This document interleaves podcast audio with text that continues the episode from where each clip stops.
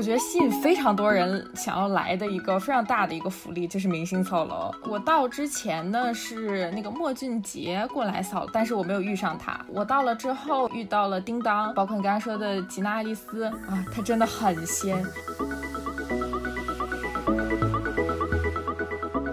把他们作为一个素材形式放在那里，对我而言，一是没有太多时间打开去看，二是占用内存。当我把它们剪辑成一个什么成片，然后比较有逻辑感，比较有一个日常化的流程，我就会觉得很有成就感。我 我们公司里还来了一只羊驼，就特别可爱，特别新奇。拿了一圈小凳子，把它围到了那个凳子中间，然后那个羊驼一直在那边左顾右盼，特别有意思。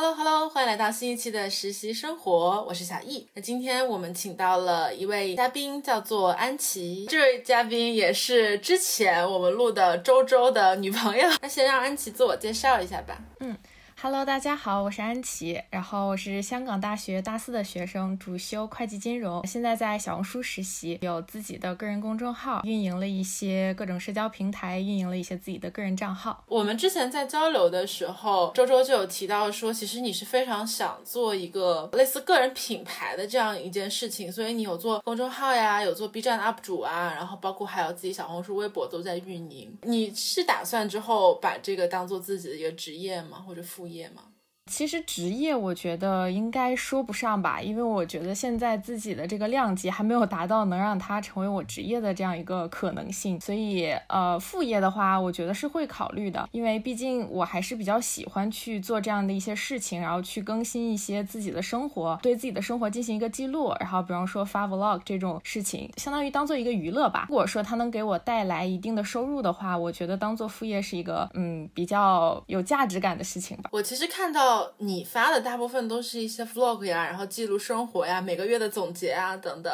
你会比较介意说我发出来的东西一定要有人看吗？或者说有一些回应吗？还是说你自己的记录更重要一些？其实我觉得自己是属于居中一点的吧，呃，我发出来其实初衷就是觉得说自己发现发现有一些小的时候的经历，也包括一些很有意义的事情，就是可能随着时间的推移，然后就忘记了。当我想去好好的、认真的去回忆这些事情的时候，发现就是就是没有什么能让我回忆起来了。所以我就觉得说有一些非常美好的回忆是值得把它们记录下来的，包括我我这个月干了什么呀，然后我每天的。生活是怎么样的？所以我就想到说，那我可以进行这样一个月总结，然后更新在我的公众号里边，然后包括去进行一些 vlog，然后去记录自己的生活。呃，我之前其实是。属于一个 vlog 素材的富有者，而不是一个 vlog 的富有者，就是因为录了很多，但是一直都没有来得及剪，然后一直到呃疫情隔离的时候才来得及剪。所以呢，这个就是我觉得我更新 vlog，然后包括更新自己的生活，其实最主要的是为了让我以后在我重新翻看这些呃文章或者是这些视频的时候，能让我想象到，哎，我当初都干了这些事情，让我觉得，哎，我之前的生活是这样子，能给我一些很多回忆。包括我现在再去看之前的一些，比方说我去看去年的月总结，就发现，哎，当时这些事情真的好有意思啊！如果我不去把它记录下来的话，可能真的就忘掉了，就可能这种有意思的事情就再也没有办法出现在我的回忆里了，就会让我觉得比较遗憾吧。呃，当然我也是蛮希望，就毕竟都发到平台上面，也是蛮希望大家能够就是能多一点关注吧。嗯，虽然吧，有一些时候我觉得目前的这个效果不算特别明显，但是就是。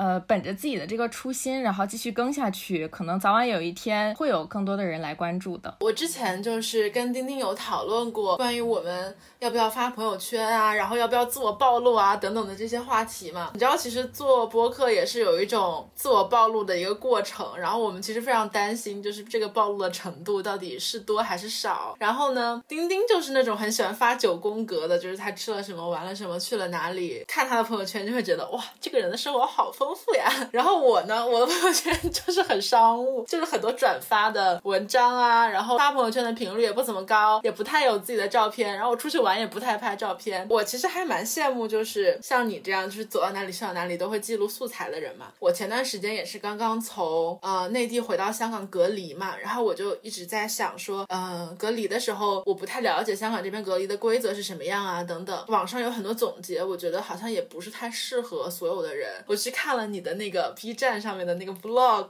你好像有发到朋友圈，然后我觉得很有用，就是你讲的非常非常仔细，包括住酒店会不会有人来打扰啊，能不能探视啊，然后包括会给你送什么零食啊，就是你都提到了，然后我就觉得。说不定这种有有的时候的一些记录生活啊、自我暴露，它其实是可以给别人带来一些效应的。是的，是的，因为我其实是一个特别爱做攻略的人，就是当我去接触到一个未知的事情的话，我自己心里是非常犯怵的，所以我会比较喜欢在各个平台去搜其他人的经验帖，然后提前去了解一下，哦，这个是什么流程？比方说隔离，然后整个的流程是什么样子的？比方说去实习，去小红书实习，那小红书这里边又是怎么怎么样的？我都会去提前去搜索，要不然的话就是觉得很心里很没底，所以我就觉得说其他人这个经验分享。想出来，然后能让我让我第一次接触这个事情，就像并不是第一次一样，已经很熟了一样。我觉得这个东西，既然别人分享给我，那我把我自己的分享给别人，也是一种就是互相传递的这种乐趣。对对对，就是前段时间我投了一个秋招吧，那个岗位其实没有很多人投，然后我就不太清楚这个岗到底好不好啊，他们工作状态是什么样，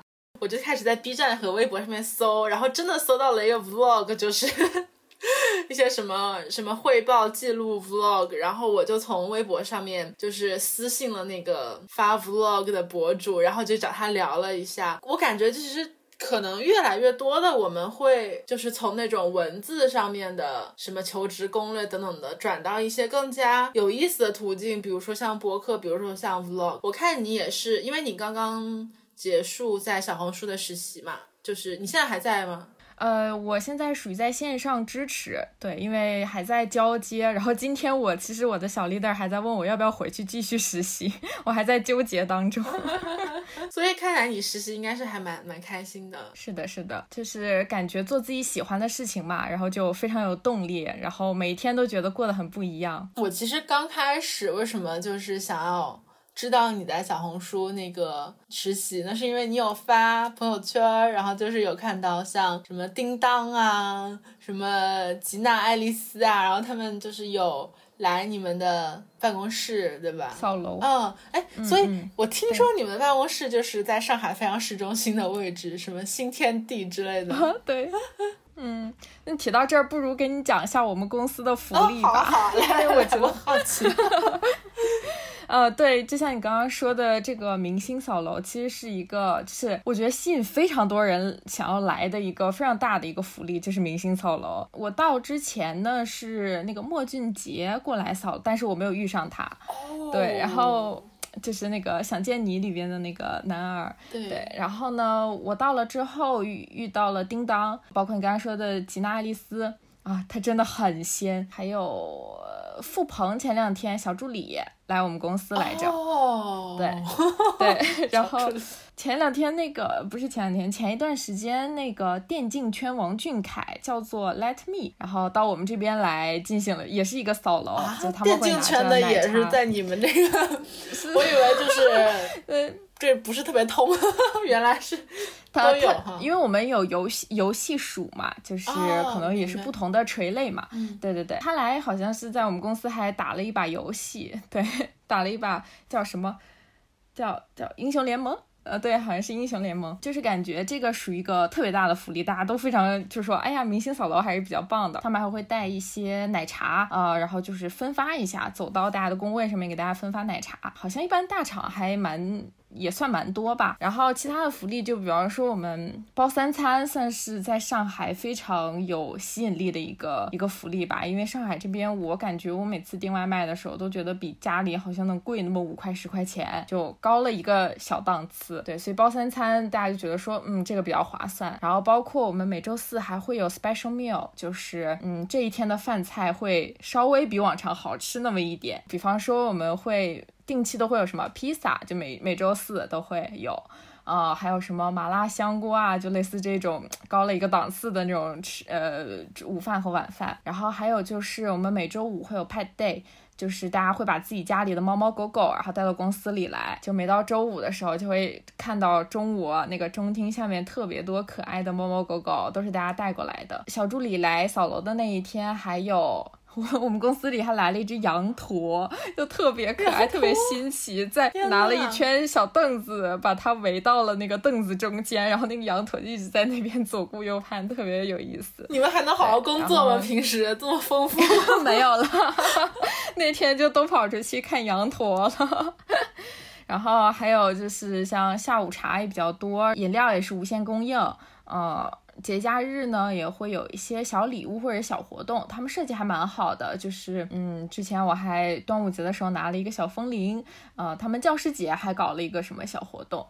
对。然后正式员工的话还会有什么健身房啊这种，就是就这种就是我没有体验过的了。对，哎，我有看到说你最近发了一个小红书实习的 vlog 嘛，我就看到你有摆那个摄像头，在你吃饭的时候啊，在你工作的时候等等，然后看到好像你要去对接一些 KOL 之类的，你可以就是稍微透露一下你的小红书是做什么岗位的嘛，然后你你的比较 typical 的一天是什么样的？好啊好啊，我其实，在小红书的话，主要是做运营方向的工作，然后面对的群体其实不是 KOL，是商家用户，也就是我们常说的 B 端。前期的话，我其实做的比较多的是行业运营，就是有那么一点咨询的那味儿。但是后面呢，就逐渐开始做一些直播相关的活动。整个实习的过程中呢，也是因为产品岗那边有点缺人，所以也有幸辅助了一些产品实习生的工作。如果说具体一点的话，就是呃，相当于我。我们这边会部门里会负责一个小红书站内的官方账号，那整个这个官方账号的运营，包括回复一些私信啊，发一些笔记，写的一些文案，做的一些图，那都是我们来出的。然后像行业运营的话，就是会做一些行业的调研，就是像我刚才说咨询那味儿，就给他们打电话了解一下行业的详情。然后呢，直播这方面呢，就是主要是围绕活动来的。每次的直播活动，我们前期、中期、后期都会做什么样的事情，就是围绕这个活动来的。活动是怎么样去的一个逻辑，然后我们根据这个逻辑去进行相关的工作。最后就是产品岗这方面，呃，产品就是看他们的那个产品需求文档，理解一下这个新上的呃功能或者是新上的产品是怎么一回事儿，然后去做一些产品手册这样子。我其实刚刚有听到你提到说你在小红书实习之前，你是有做过很多攻略的，比如说报名这个岗位的时候，你有想象到你做的事情跟你实际做的事情。是比较类似的吗？还是说这个想象和现实之间还是会有些差距？嗯，怎么说呢？我觉得。差不多，而且比我想象中，因为我之前会做一些金融相关的工作，但是之前因为是干一行厌一行，所以就觉得说还是找一些自己喜欢的工作来做。然后之前的那些工作就给我一种感觉，就是实习生可能不会接手太多的东西，也接触不到工作的内核，然后每天可能就会比较清闲，从早到晚也不一定有特别多的事情干。但是我到小红书之后就发现，就是能接触到很多很多的工作，尤其是我刚到的时候，那时候我们部门。的人还不算特别多，现在已经慢慢壮大起来了啊！我刚到的时候呢，就有活动，尤其是有活动的时候，几乎是从早忙到晚。但是我就是觉得这种就是很充实的状态吧。然后每一个工作都是一个比较新的体验。我其实是没有太多说哦，觉得好累。我只是觉得说，哎，好有意思呀。然后甚至就是功利一点，就会觉得说，哎，我的简历里好像都要写不下了，就是这一方面，呃，在这个公司进行的一些工作都快写不下了，就觉得。嗯，整个对我来讲还是非常喜欢这份工作的。那我想问一个比较尖锐的问题啊，就是你刚刚也说到，你刚来的时候这个部门人比较少嘛，所以你算是在一个新的部门吗？以及你觉得大家给到你非常多的工作内容，是因为他们缺人呢，还是因为他们觉得说你确实有能力承担这些内容呢？还是说他们确实会让实习生负责非常多呃有意思的事情？我觉得，首先是因为我们这个部门相对来讲是小红书里边建立的不算特别早的一个部门吧。因为就是我这方面接呃对接的是 B 端的用户，然后这个账号类型就属于在小红书里边是有用户，然后有这种 KOL，就是创作者这方面，然后还有就是企业号这一方面。然后我我们这个 To B 可能建立的也稍微晚一些，所以就呃可能架构不是那么完整啊。当然，我觉得这么多工作可能属于一个正常的情况，就是当人也不是很多的时候，可能实习生被分配到的工作就蛮多的，所以呃。也不一定说我能力特别强，当然这也是有可能的哈，呃，就不一定说我能力特别强，或者是说工作太多，然后都让实习生来做，因为我觉得我接的不仅仅是就是其他地方说那种脏活烂活，然后都给实习生，就不只是这一些，可能这些只是实习生工作的一方面，然后另一方面也是蛮能接触到内核的。呃，当然避免不了，就是说上面的 leader 给我分配工作，就是他那边可能整个构思啊这方面都是他那边去进行的，然后我可能更多是一个执行者的一个这样一个状态。当然这是不可避免的，对，但是也是能接触蛮多核心的内容的。嗯，了解了。其实我之前在实习的时候，我之前实习算是在品牌方嘛，我们也会接触到一些你说的这个 KOL，然后还有一些呃。企业他们想做小红书企业号，然后我就研究到说，其实小红书企业号也是一个比较新的一个一个业务板块吧。不只是小红书啦，其实像抖音、快手什么的，他们也是近段时间才开始开启了一个专门，就是你注册一个，就之前是抖音、快手有了这个企业号之后，慢慢小红书开始做企业号，然后给到企业的一些一些，比如说上架的一些福利，包括直播的一些功能。我之前做了一个 project，在我。实习的时候，其实就是让一些呃，怎么讲呢？我们合作的企业能够去到一些 social media 上面进行呃直播吧。我们也是希望他们能够开一些直播。然后我们也就就在想说，哎，那这个直播到底是开在呃，比如说抖音上，还是快手上，还是小红书上，还是什么西瓜视频，不不不。所以你会觉得说，很多 KOL 或者是企业号，他们为什么会选择在小红书做直播，而不选择在其他地方做直播呢？这好像一个面试问题，没有我我就是很好奇这一点嘛，因为我我我说一下我的情况嘛，因为我之前是在那个美发的部门。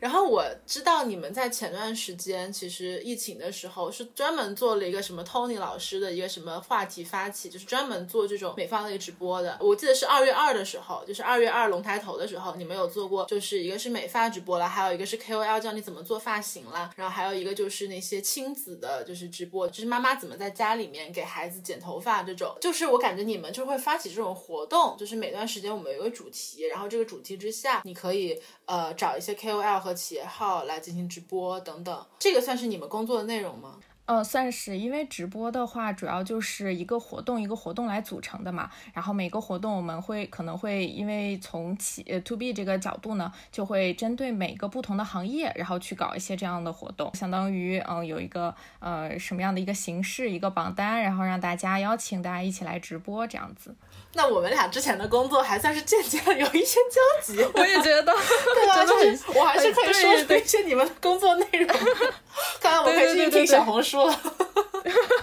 走起。对对对，所以我我当时就在想嘛，因为像我们做这个就是美容美发呀，包括就是跟美相关的事业，我们其实可以看到，比如说像日韩啊，他们会有一些呃。非常结构化的一些网站，就是说有些网上专门负责美容，有些网站专门负责美甲等等，它是很很综合性的，然后很专门性的一些网址。但是小红书给我的感觉就是。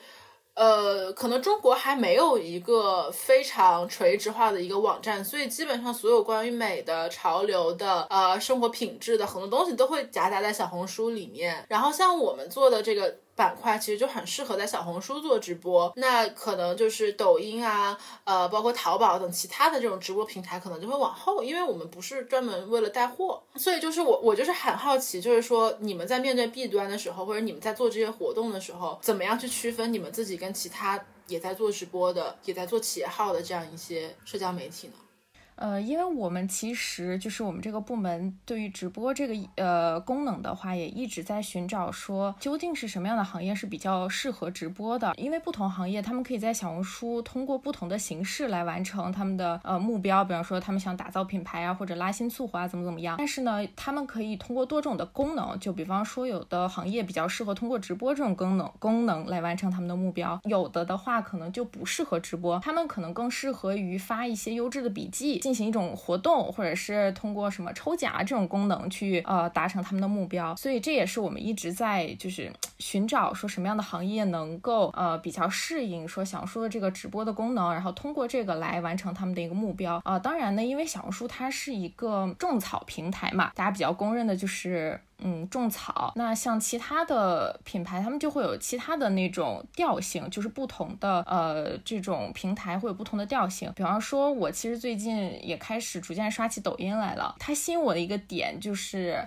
音乐。非常的好听，就是 BGM 有一些土味的，哪怕很土味，它也会呃，就是让人感觉很好听，所以我才逐渐的开始使用抖音。那像这种的，他们的那个调性或者是平台的那个感觉呢，就是偏音乐化，比较比较偏日常，嗯，然后像比方说快手啊这种，他们就比较偏下沉这种市场，可能就是。不同的平台，他们的那个调性不一样，所以在商家这方面的话，他们去选择在哪个平台直播，或者甚至是在哪个平台进行运营的话，也应该主要是根据各个平台不同的调性来进行的。对，其实刚刚你说到的这些，就我们之前在做调研的时候也发现了，就不同平台不同的调性嘛，甚至呃，我的老板经常会说，你要给我一个 winning formula。就是说，只要我有这样一个公式，我就可以去大批量的复制一些内容，然后这些内容我是能保证它可能火的几率可能有百分之二十，因为它至少是适应这个平台的整体调性。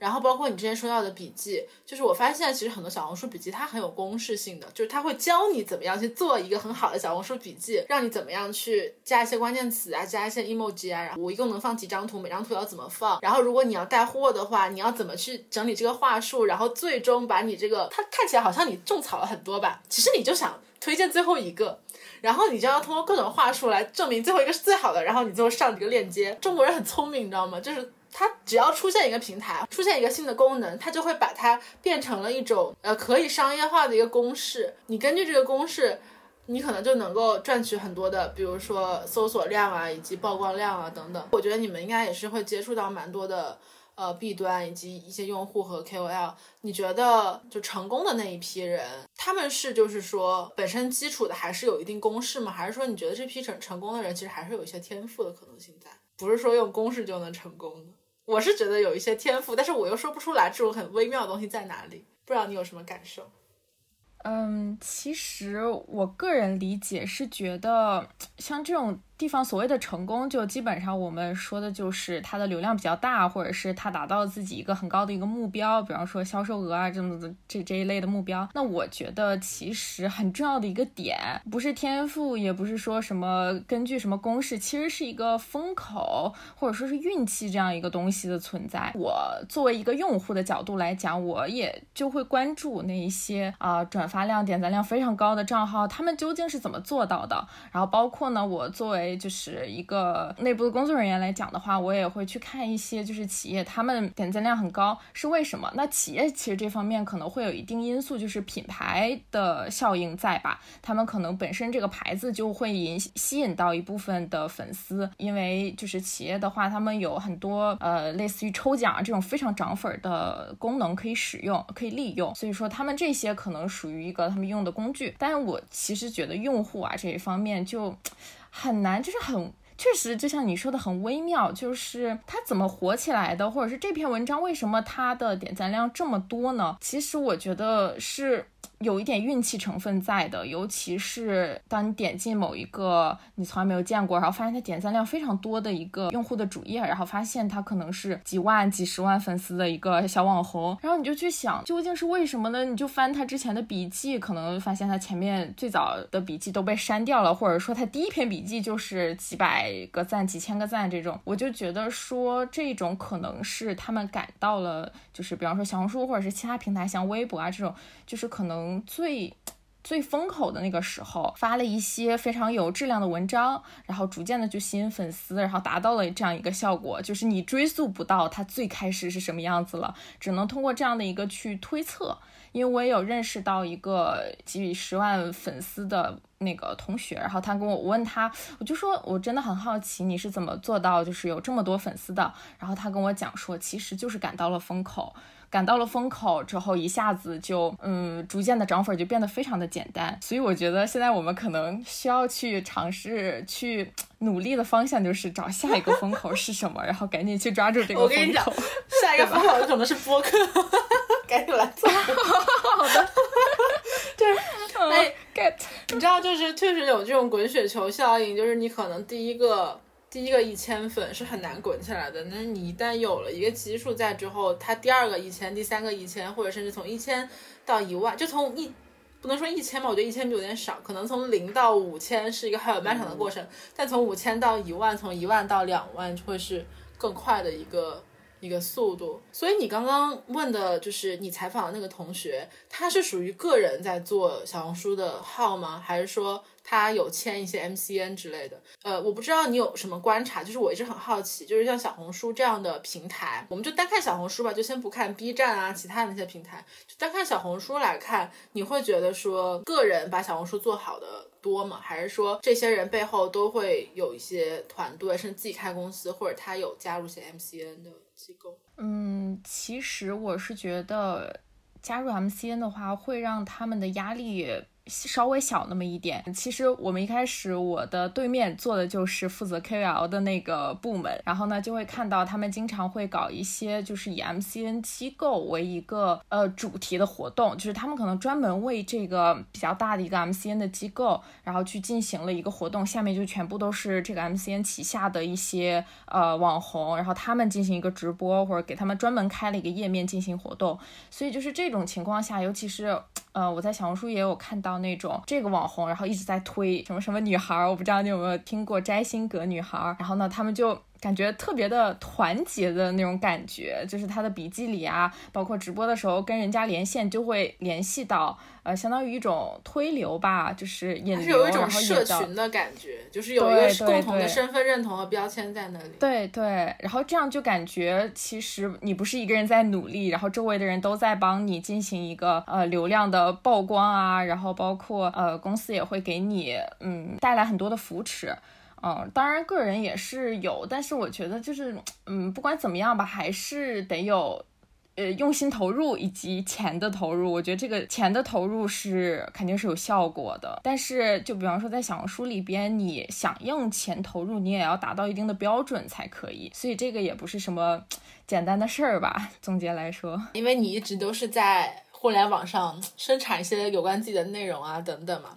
所以你你在小红书里面看到这么多的内容生产者 KOL 啊等等，他们的生活状态和工作状态之后，你自己仍然还会想要成为一个业余的内容生产者吗？嗯。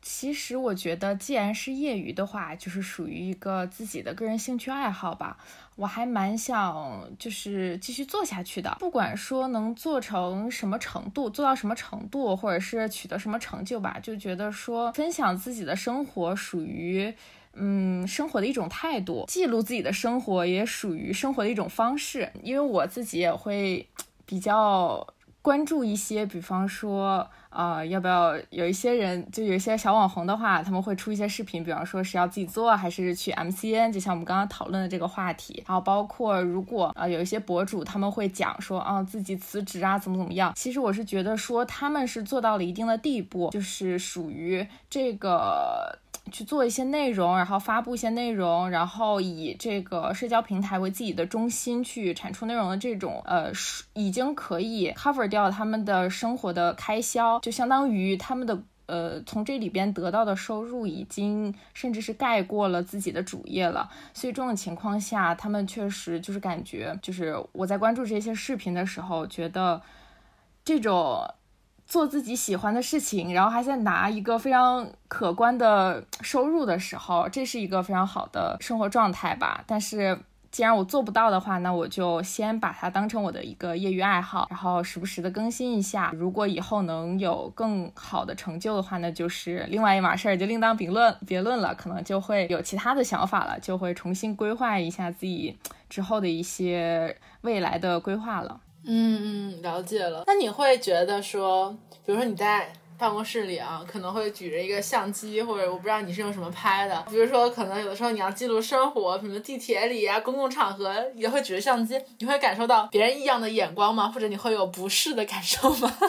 因为如果会很害怕的，对，如果是我的话，对，其实这个是每一个嗯。刚开始的就是 vlogger 或者说就是记录生活的这种爱好者们都会面临的一个问题。我现在也没有完完全全的克服掉这种就是尴尬的感觉，但是就觉得说你不能每次都在那一些你。可以，就是觉得自己嗯放心的可以录的那种地方录的话，那就没有什么新鲜感，或者说没有什么创造。因为我还蛮喜欢，就是创造一些不一样的东西。那既然你每次都走同样的路，然后每次都是录同样的一个东西，或者就是周围都没有人的一些地方录一些视频的话，可能带给人的那种感受就不是很没没有说你把它。呃，diversify 一下，就是变得很丰富，然后增每次都增加一些新的东西，他们两个肯定给人的感受是不一样的啊。其实我，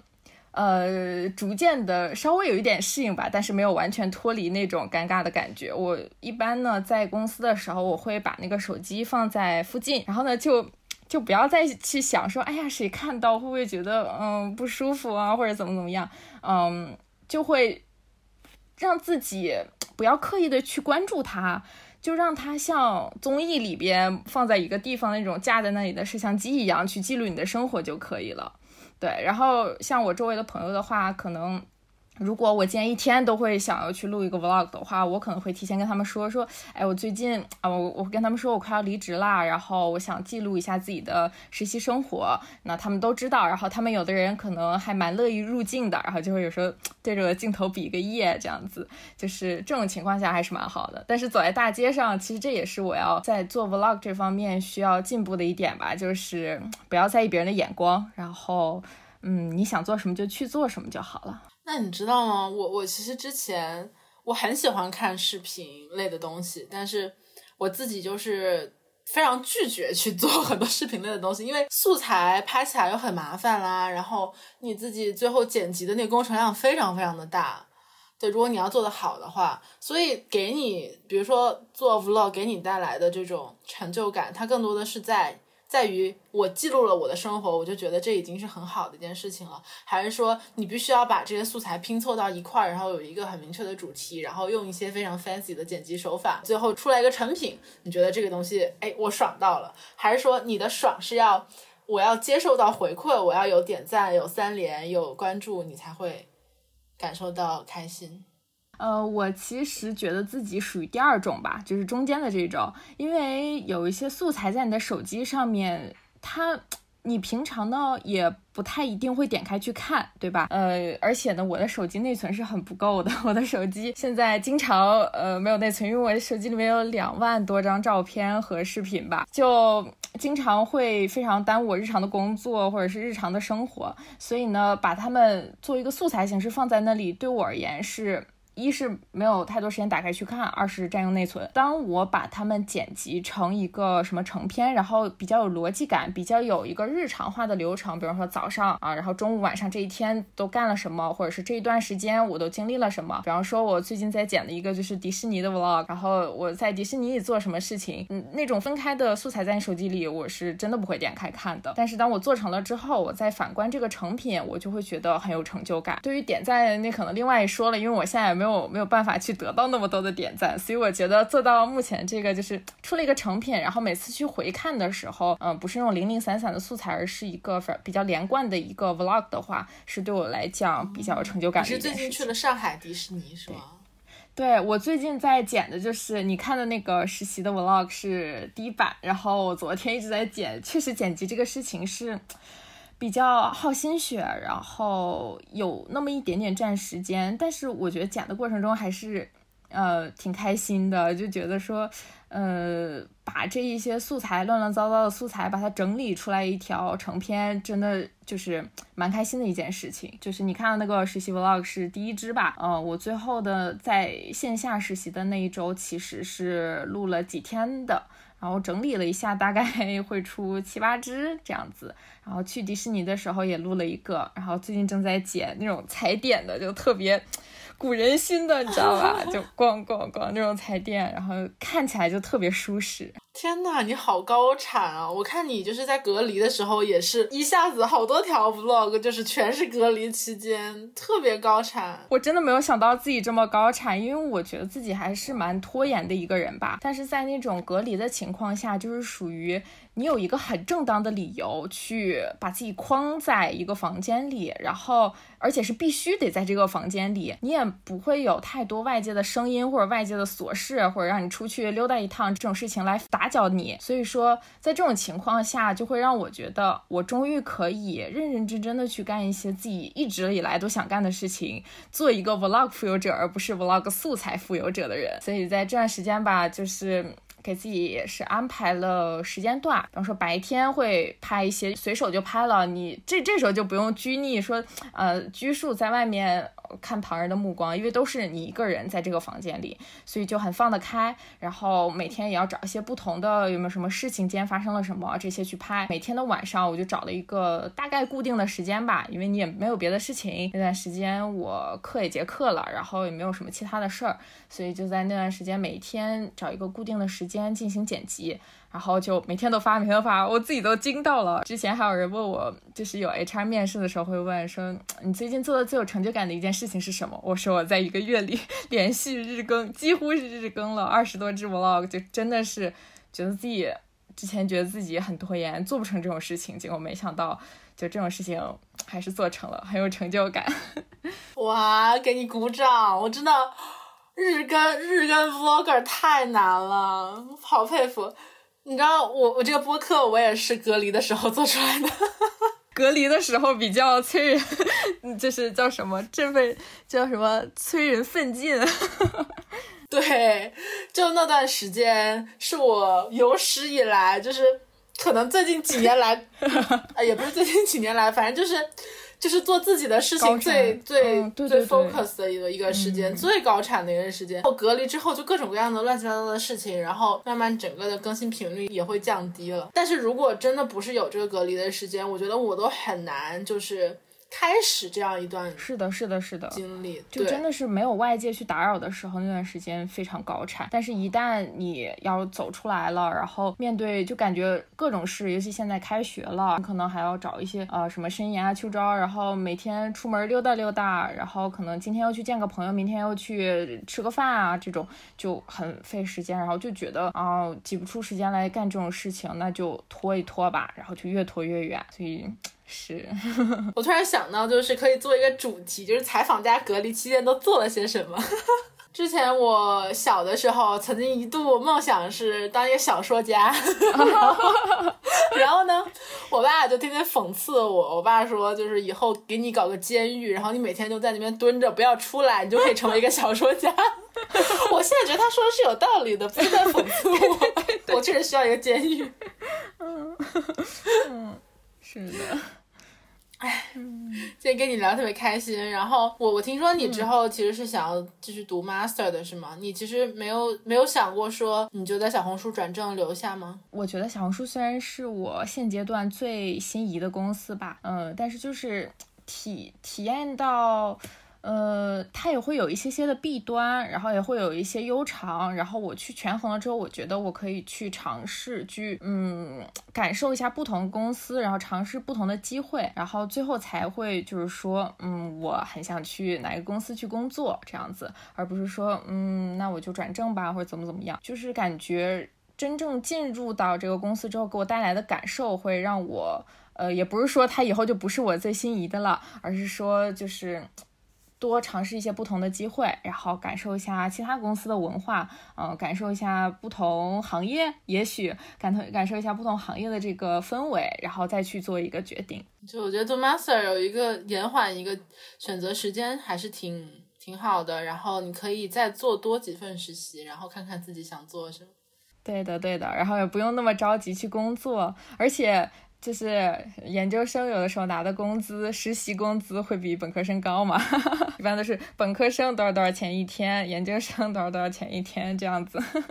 对 对对。其实你嗯有机会可以多听一听我们节目，我们节目上面也有各种各样的不同的行业，听了你就听了，感受到。我最近最近都听了，百分之五十进去了，对吧？最近听了，嗯，而且我听到就是你给我推的那个上一期的那个小姐姐，真的跟我还蛮像的。我听到她说她差点就去艺考了，我当时也是差点就。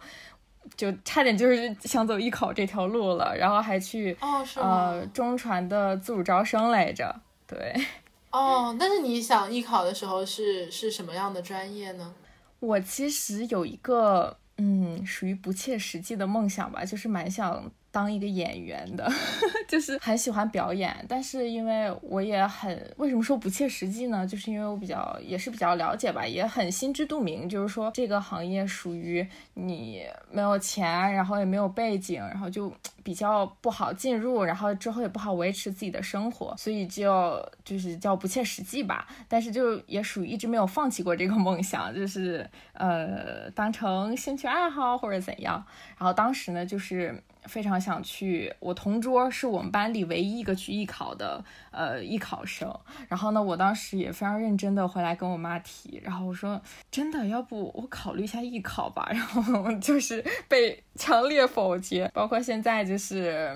有一些我想尝试的行业，因为我我知道自己这个不切实际的梦想，那我做不了，那我就去尝试一些跟它比较相关的呗。然后我其实一直是对于传媒这方面很感兴趣，我在港大还辅修了，其实辅修一个专业，但是后来发现自己学分不够了，辅修不了了。嗯，也辅修了一个就是新闻学这种专业，对。然后当时还去中传自招，也拿到应该是 offer 吧，就是给打电话说过了这个意思。但是最后还是觉得说，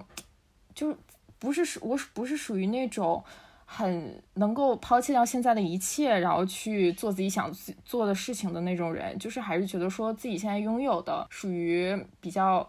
呃，也算比较多了。然后如果放弃现在的所所拥有的东西，包括放弃我高考的分数的话，去还是感觉可能放不下，所以最后还是选择港大。对，是这么个事儿。我跟你还挺像的，因为我之前也是想过，我不，我这个不算艺考吧，我也算自招。我是考的那个北大艺术学院的编导。嗯，哎呦，我，但最后我这不也来，我这不也开始过来跟你。一起不是读那个，嗯，我读是经济金融嘛，就是，嗯嗯嗯。但对我来说，对我来说，就是我要是考上，我肯定去。我当时没考上。啊。对对对对对，我当时就是就是那数学题太难了，我一道都没做出来。哦。对，然后对对对，我没考上，然后要是考上了，我肯定去。哦。就是最后没考上，然后我就反正也是最后选择了这样一条道路，然后最后发现。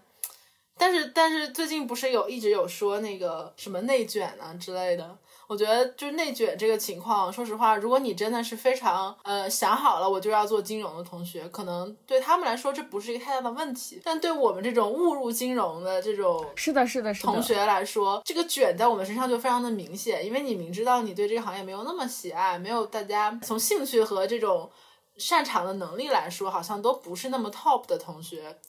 呃，会感受到这个卷的压力非常的大，是的，嗯，唉，然后但是同时又会觉得说，好像我已经拥有了这些，我没有办法很快的去放弃掉。对对对对对，就觉得啊，我又没有办法完全放弃现在这个专业，但是又想做自己喜欢的事情，就是一个很比较苦恼的事情吧，所以就。觉得希望以后能够尽量的不完全脱离自己的专业，但是又是自己比较感兴趣的方向，能够在这个行业去从事一些工作，或者是做这个方向的内容。我觉得肯定还是有相关的，就是一定是有相关的工作能够结合的。但是我们能不能找到相关的工作，就是还是要不断的寻找和努力。嗯，没错，我最近也是在在寻找当中。对，加油。然后。我们可以之后私下交流一下。对对对，哎，其实我可以给你，也不算几条路，就是如果你真的很喜欢，我不知道你是喜欢呃表演呢，还是你比较喜欢这种有镜头感的东西？如果你可能不是特别在乎是不是有镜头的记录，其实你可以去尝试一下什么即兴表演啊，或者在舞台上的这种，就是它还是对对那种没有表演基础的人很友好，但是你又有一个舞台可以去可以去让你展现的地方，我觉得还挺挺有意思的，可以了解。明白，好嘞。嗯，好。那这就是我们今天的实习生活啦，就聊了一些小红书以及我们自己的有的没的的想法。对，那今天就这样吧，我们下期再见，拜拜，拜拜。